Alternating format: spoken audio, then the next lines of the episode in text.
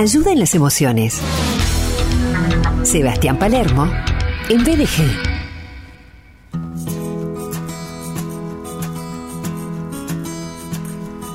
Él es médico psiquiatra, es escritor, es líder confesional, es director de Nuevamente, es conferencista y capacitador y antes que todo eso es un amigo. Amigo, bienvenido, ¿cómo estás? Hola querido, ¿cómo estás vos, amigazo? ¿Cómo viene todo por ahí? Eh, viene bien, viene bien. Eh, ¿Sobre qué puntualmente me estarías preguntando? Eh, ¿Cómo viene? Cómo, al aire, si querés, hacer una, una, reunión. no me hagas preguntarte al aire, che, No, yo tengo una pregunta para vos. Tengo una pregunta más allá del tema. Ayuda en las emociones. Seba, querido, amigo, eh, crack, ¿quién te ayuda a vos con tus emociones? Qué buena pregunta esa, ¿no? No, bueno, eh, yo, yo estoy convencido que la, la ayuda emocional viene por parte de, de una inteligencia que tiene que ver con la relacional.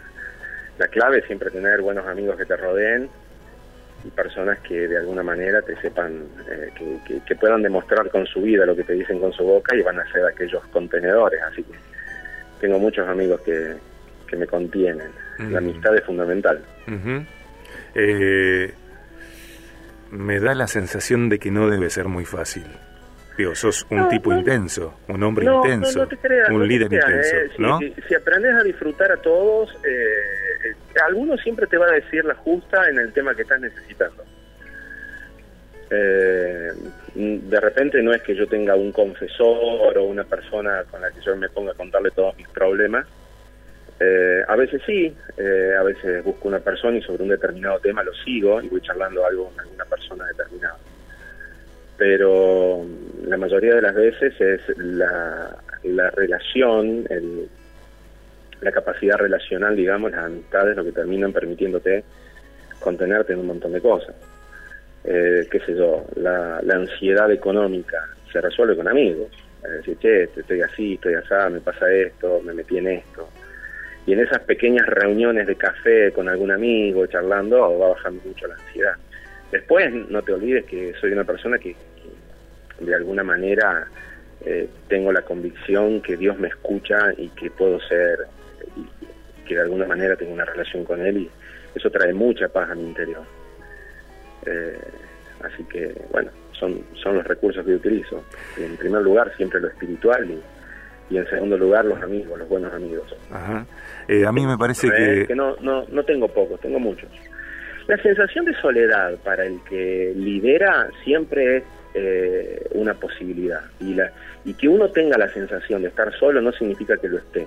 Mm. Así que la gran guerra para los que son pioneros, para los que están haciendo cosas que los demás no hacen y tienen la sensación que nadie los entiende, tienen que comprender o tener la paciencia de esperar que los demás se vayan incorporando. Pero eh, no significa que uno esté solo. Yo por lo menos aprendí que nunca estoy solo. Igual, Seba, para mí, desde mi mirada, ¿no? Eh, creo que el liderazgo conlleva soledad. Eh, no cualquier tipo de soledad, no todas las soledades, sin embargo el liderazgo conlleva un modo de soledad.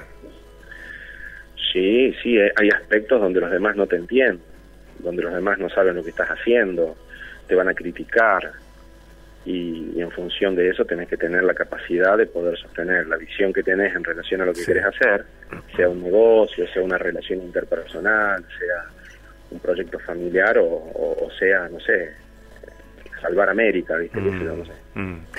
Seba, querido, eh, me encanta hablar así, sin guion, con vos, eh, libremente.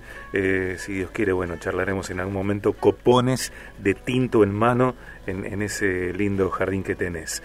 te invito a Córdoba cuando quieras venirte, te das una vuelta, no sabes cuánto necesito. Después hablamos de eso. Bueno, dale. Donde la gente no está sola, sino que en tantos casos está eh, hacinada, eh, es en cárceles argentinas. Digo, la saturación que vive el servicio penitenciario de, Argentina.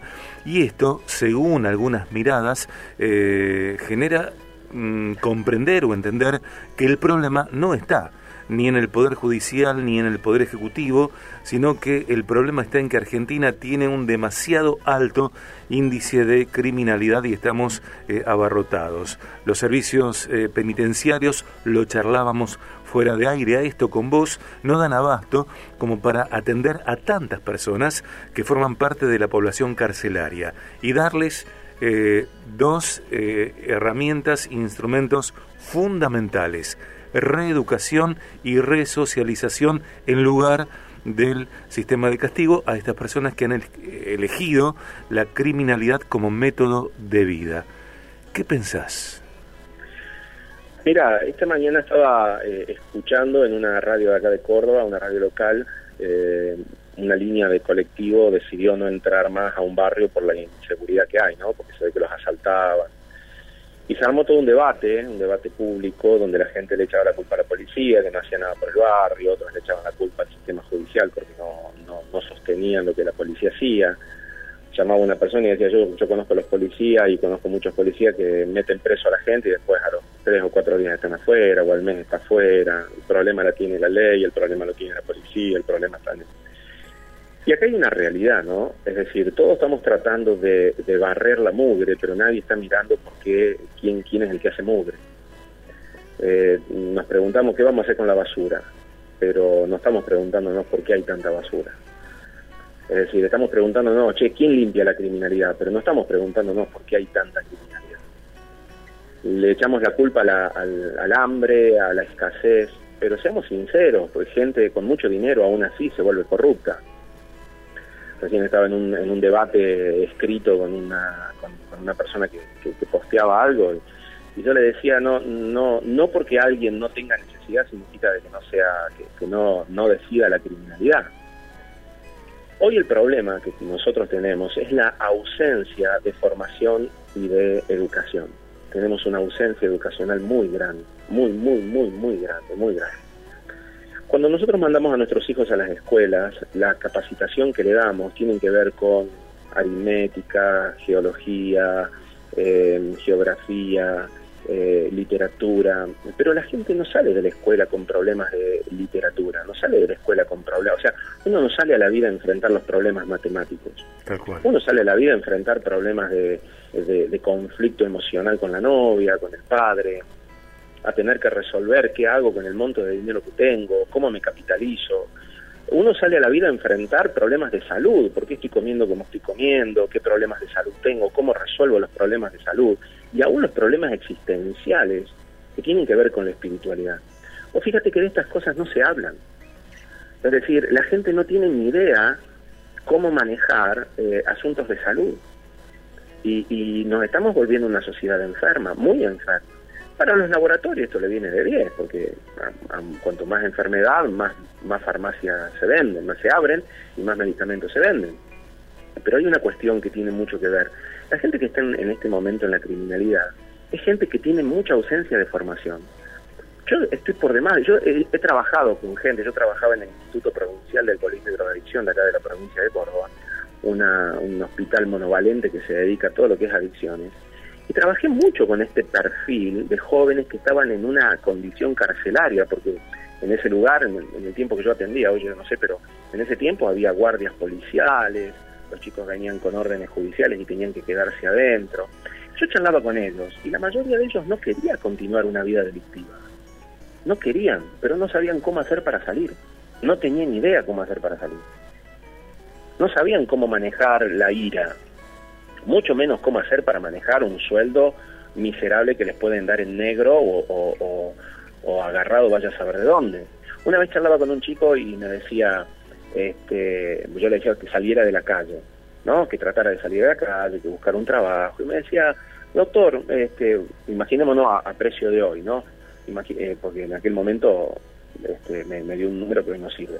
Pero me dice, eh, en, la, en, un sueldo común me dan 50, 60 mil pesos por mes. Eso solamente me sale el alquiler de mi esposo y mis hijos. Si yo limpio vidrios, estoy ganando cerca de 120 mil pesos por mes. Y yo me quedé con la boca abierta. Me empezó a explicar, entre el subsidio, el, en, la, en la calle dice el subsidio se junta mucho más plata, dice que con un trabajo.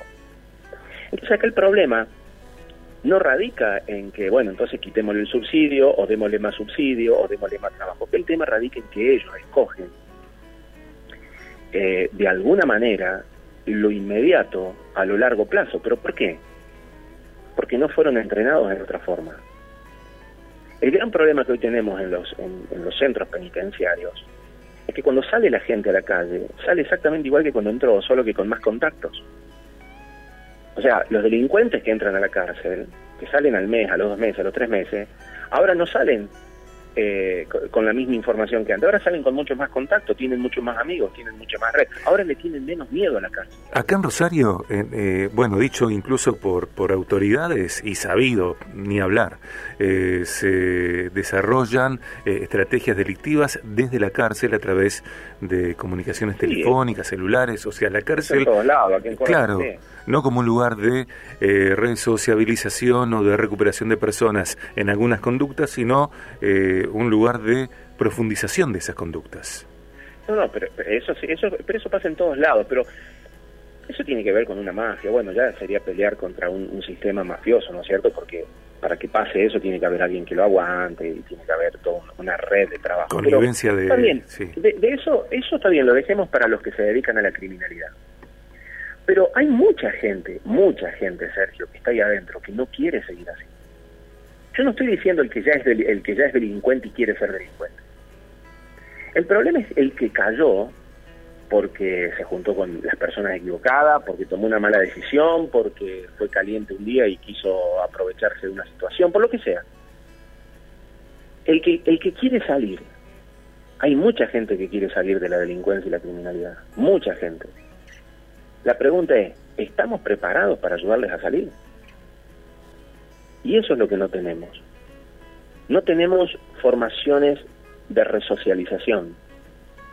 Tenemos algún grupito terapéutico, tenemos algún centro de manualidades, les hacen hacer alguna manualidad como para conectarse cognitivamente, o alguna gimnasia, o alguna especie de terapia personalizada, pero formación de educación emocional, de desarrollos financieros, eh, de, entrenamiento de salud para que sepan cómo manejarse.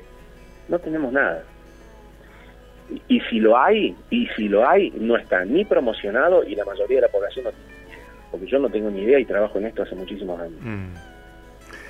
Seba, ¿y a vos te parece que la generación de esos espacios, la instrumentación de esas herramientas, eh, le compete a quién? Ah, bueno, ahí me, cambiaste el ángulo de la... ¿A quién le compete? Al Estado seguro. Lo que pasa es que el Estado hay eh, aspectos de las personas que no toma en cuenta. Mira, ¿quiere que sea mucho más sincero? Sí, quiero. Por supuesto que esto le pertenece al Estado y por supuesto que esto lo tienen que organizar gente que tenga autoridad y tenga poder, poder económico, poder este, de, decisión para poder resolver esto.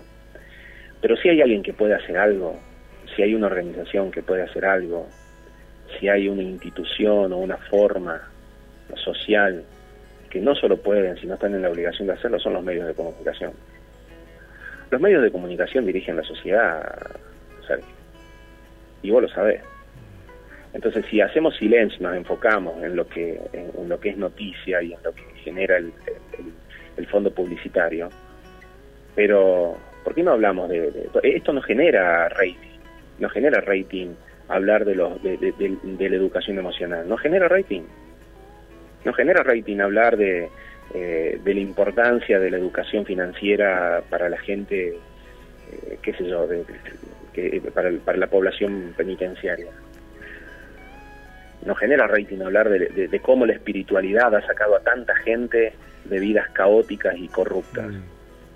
Todo el mundo habla en contra de, del cristianismo o, de, los, de las iglesias o de lo que sea, pero nadie puede discutir que son la primera gama, supongamos, en relación, en relación a la drogadicción, las iglesias evangélicas de Argentina son el primer flanco de batalla contra todo. Son las que más vidas recuperan de las drogas. Con profesionales y sin profesionales. ¿eh? Estoy ahí en el tema y te puedo garantizar eso. Funciona así. Pero nada, no, esto no es rating. Entonces, si vos me preguntas a mí, tenemos que sentarnos y, y, hacer una, una campaña de promoción en relación a este tema para que los gobiernos tomen en cuenta Seba, eh, desde el punto de vista corporativo, y te lo digo eh, siendo yo un aprendiz, sabes que soy un aprendiz, y ni hablar charlando con vos, me parece que pensar que una estrategia así eh, llegue desde lo corporativo es una utopía, me parece que no va a pasar. Sí, puede ser. Que las revoluciones se inician eh, en la visión de un hombre que después, bueno, va contagiando, pero lo corporativo no responde a urgencias que la sociedad tiene en este sentido y en otros también, me parece. Sí, sí, sí, en eso, en eso estoy, de acuerdo. A veces lo utópico, pero ojo, a veces lo utópico nos permite sostenernos en una mm. guerra y no quedarnos sentados. Mm. Básicamente, eh, si vos me preguntás si alguien tiene que hacerse responsable, no, no sé si es uno, quizás sea mucho pero empecemos a hablarlo. ¿Por qué no empezamos a hablarlo? Sigamos hablándolo, sigamos hablándolo acá. Dale, dale. Eh, amigo, bueno, nos quedan cortas las charlas, nos quedan cortas. Dale. Tenemos que hablar más largo, al aire y fuera de aire. Gracias por, por eh, lo que aportás, Seba. Te mando un abrazo grande, saludo para toda la audiencia que tan afectuosamente siempre están ahí pendientes de, lo que llevas. Que este viaje, como le llamás vos, que este viaje de gracia sea realmente una, una expectativa continua, ¿sí? Mm. disfrutar de la vida que Dios nos ha dado. Abrazo inmenso, gracias. Un abrazo, chao, chao.